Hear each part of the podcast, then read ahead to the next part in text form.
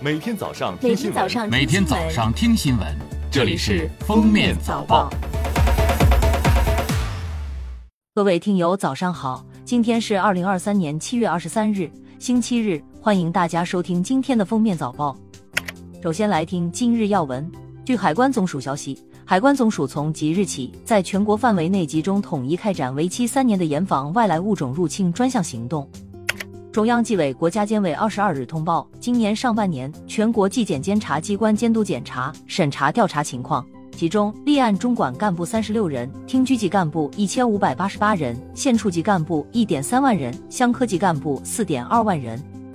据中国载人航天工程办公室二十二日消息，中国空间站空间科学与应用项目申报系统于北京时间七月二十日上午正式开通。正在空间站执行任务的我国首位载荷专家桂海潮发来邀请，诚邀科技界同仁一起到偏宫做实验。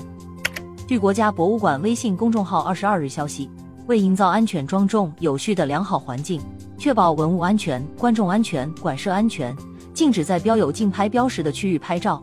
未经允许，禁止使用闪光灯、自拍杆和支架类摄影器材。未经批准，禁止进行讲学、表演、采访、商业性开设、自媒体直播、录播等非参观活动。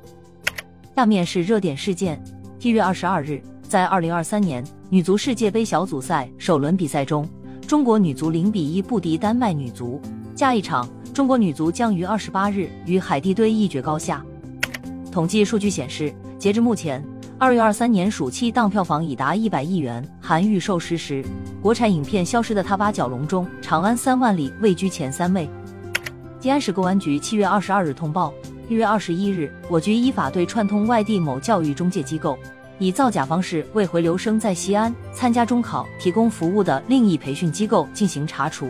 目前抓获犯罪嫌疑人十名，已刑事拘留六人，案件正在进一步侦办中。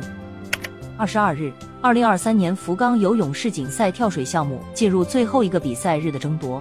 在男子十米台决赛中，中国选手练俊杰、杨昊分别获得男子十米台银、铜牌。至此，本届游泳世锦赛跳水项目的比赛全部结束，中国跳水队以十二金四银三铜收官。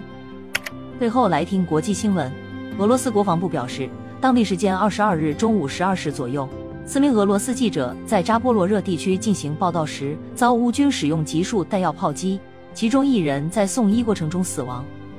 当地时间二十二日，俄罗斯交通部发布公告称，克里米亚大桥的汽车通行暂时关闭。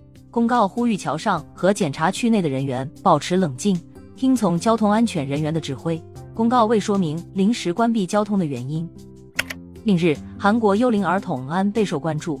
当地时间七月十八日，韩国保健福祉部发布的幽灵儿童安全数调查结果称，韩国全国无户籍幽灵儿童已超过两千一百名。